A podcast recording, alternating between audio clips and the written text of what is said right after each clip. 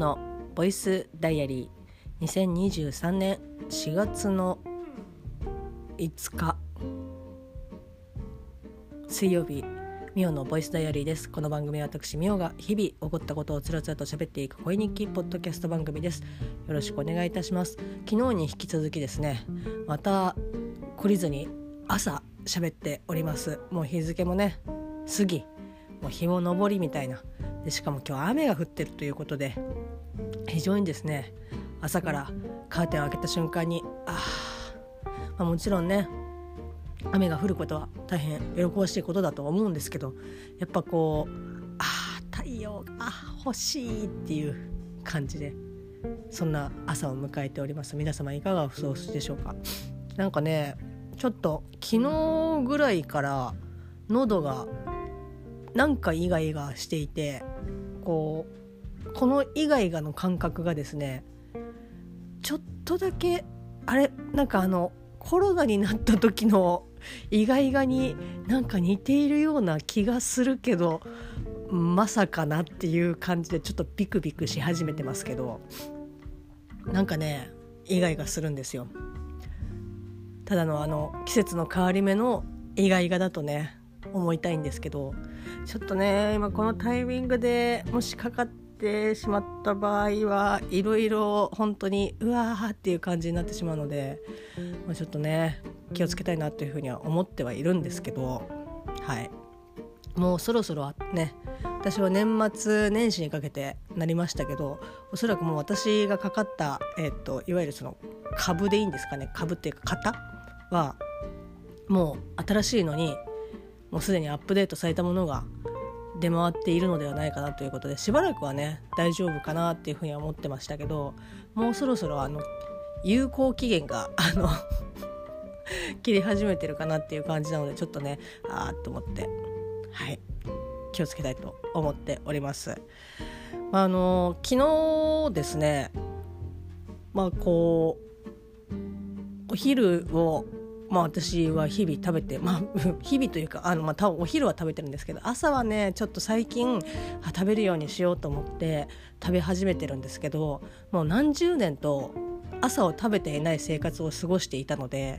なんかね逆にちょっと結構大変。なんかあ全然お腹空いてないんだけどとかっていう感じで。まあでもちょっとずつですねそういうなんかこういわゆる3食きちんとした生活をあの過ごそうと思って頑張ってるんですけどまああのお昼はねさすがにもうお腹がお腹が空いてっていう感じなのでお昼は食べてるんですけどちょっとね、まあ、今のあの仕事環境というか事務所的にちょっと若干ですねあの食べづらいところがあって、まあ、別に食べれないことはないんですけど食べづらいのであの結構ね外で食べることが多いんですよね。まあ、外で食べるからといってじゃあなんかいいランチをとかではなく、まあ、それでもやっぱりあのできるだけあのや安く食べさせていただけるのであれば大変ありがたいのですがっていう感じで、まあ、いろんなところをですねあの転々としているわけなんですけどあの最近ちょこちょこ行っているのが、まあ、あのチェーン店でねあの全国展開あのされていると思いますけどベローチェでご飯を食べることが、まあ、たまにあってでベローチェはですね、まあ、ドトールもそうなんですけど、まあ、ドトールは場所によるかななんですけど、え喫煙所がですね併設されているという非常にありがたき場所でかつスパゲティがですね美味しい美味しいというかあのタリーズとベローチェどっちが好きって言ったらうーんベローチェの方が好きかなっていう感じでタバコも吸えるしっていうことで結構行くんですけど頭に行くんですけどやっぱりその席数がめちゃくちゃあるんですよ。あの1人カウンターだったりとか1人用だったりとか、まあ、逆に、まあ、テーブルがちょっと少ないかなぐらいで、まあ、席数めちゃくちゃあるんですけどまあ、とにかくやっぱお昼時って、まあ、すごい混む。でもすごい混むけどベロ打ちはなんか行ったらとりあえずなんとかなるみたいな あれ席全然ないとかっていうことはまあ基本なくて、まあ、どの店でも大体そうですけどベローチは特になんかあれ意外と空いてるみたいなことが多くて重宝してるんですけどあれですね。こうサラリーマンとかそれこそおそらくこう観光っていうかちょっとあの遊びに来ましたっていうような、えっと、おばちゃまとかがいたりとかして、まあ、本当年齢層高めなんですけどそこにですね、まあ、先日もちょっと話しましたけどこう新社会人の方がこうちらほらいらっしゃるわけですよ。まあ、おそらくあここだったら、まあ、こう入れるかなとかパッて食べれるかなと思って入るんですけどあの慣れてないのかどうなのかわからないんですけど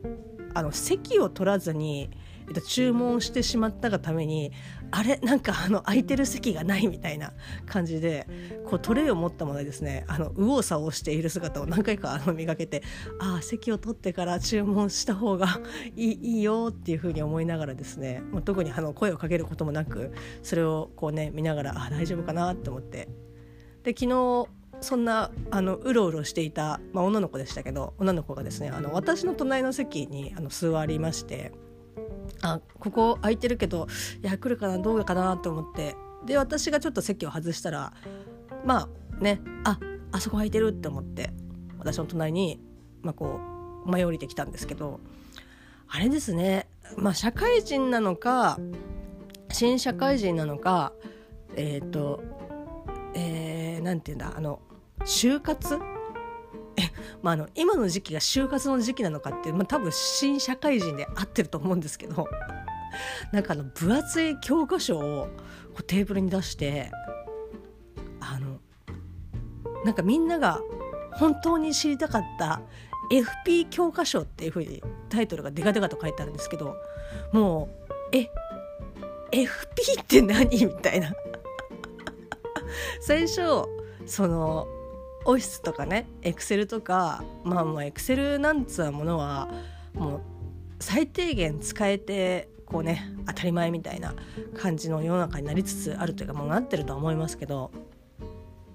まあ業種にもやりますけどね。あのそんな感じの本かなって思ってパッて見たら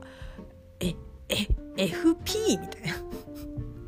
でこれを喋る前に「いや FP 分かんなくて調べたらこうだったんですよね」っていうふうに言おうと思ったんですけど調べるのをすっかり忘れていまだに「FP って何?」みたいな 大変だなーっていう、まあ、そういう専門書たくさんありますけどいやーって思って大変だなーってまあいくつになっても勉強っていう感じはありますけど私が座,、ね、座ってその子も座っている間、まあ、その女の子がその FP みんな知りたかった教科書 FP 教科書を、えーと、開くことはなかったですけど なんかねあの携帯いじってましたけどまあそうなるよなと思ってやっぱゆっくり落ち着いてみるとかっていうかあんな分厚いんだもんだってっていう感じでしたけど。まあ、私もあのそういった類の専門書とかで言うとですねそれこそそんな FP 何って言ってるので、まあ、そういったものは一切触ったことはないです。あの読んだことはないですけどアドビ関係とかは結構まあ何回か買ったかなっていう感じですね。あのフォトショップだったりイラストレーターだったりとかっていうので。であの私が初めてまあ、Mac でしたけど Mac を触った時っていうのは学生専門学生の時で基本ですねまああのあまり丁寧に教えてくれる感じではない。というかあの先生たちの考え方があくまでもその Mac というか PC はあのツールであってその PC を主軸に置いてない、まあ、デザイン学校だったんで余計そうだったと思うんですけど、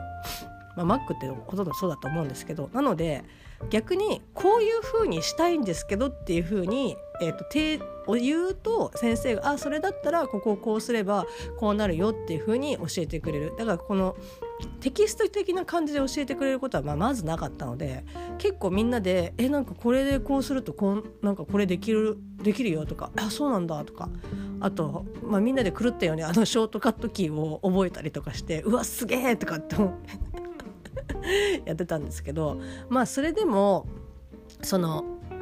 なんだろうなこういう風にしたいってパッて思いつくこともそうなんですけどこういうことができるよっていうテキストもまあなんかあった方がいいななんかこう技術的に知識として持ってた方がいいなと思って結構そのフォトショップとか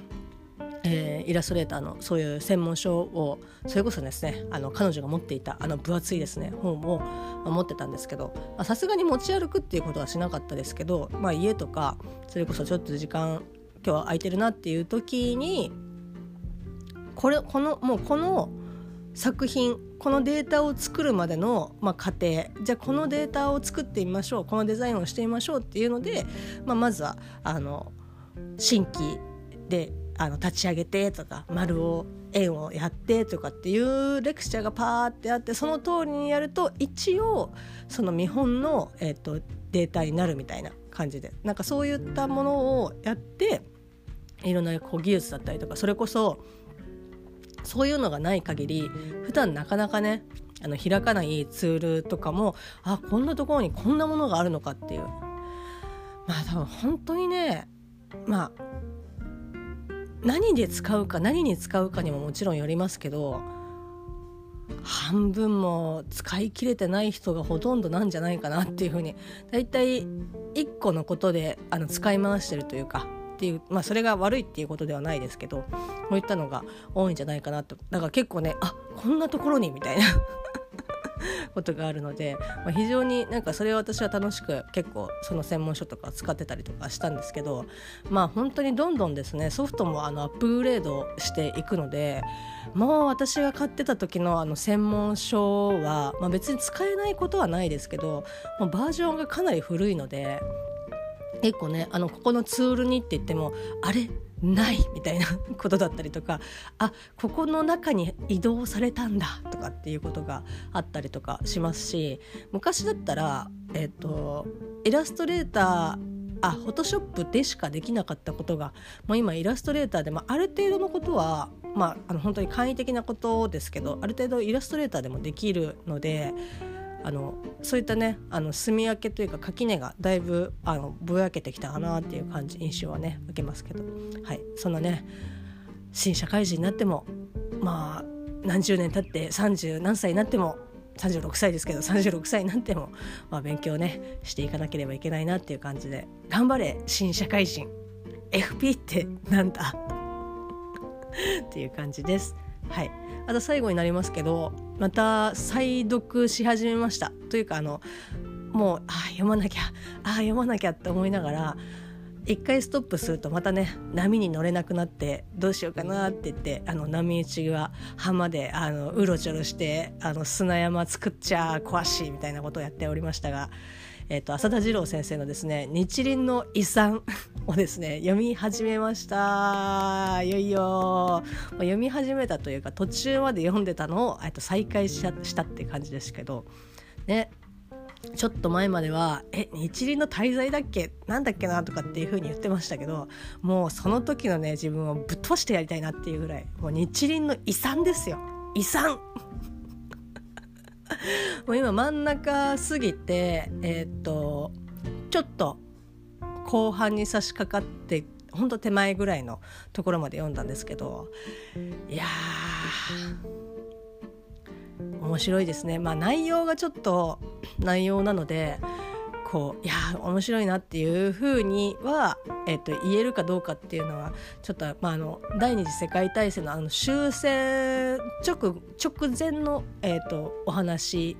と、えっと、現代の、えっと、お話を、まあ、いわゆるそのザッピング形式あの交互に、えっと、進めていくっていう形式なのであれなんですけどまあそのねあここういうことだったのかっていう。結構その手前ぐらいで一回止まっちゃった。本当にこれから一番こう物語のこうわかんない。物語の核になってるかどうかまだ読み切ってないから分かんないんですけどおそらくその本当に山場みたいなところの麓で止まっちゃってたからあこれは登りきったらこんな景色が見えたんですねっていう感じで。非常にですね面白くて今続きが読みたいなっていうふうに、えー、と思っております。いやでも本当にまあそのこの日輪の遺産に限らずですけど活字は面白いですね。読んでるとああもっとたくさん読みたいなとかっていうふうに思うんですけど結構やっぱその漫画とかそれこそあの映像と違って、まあ、その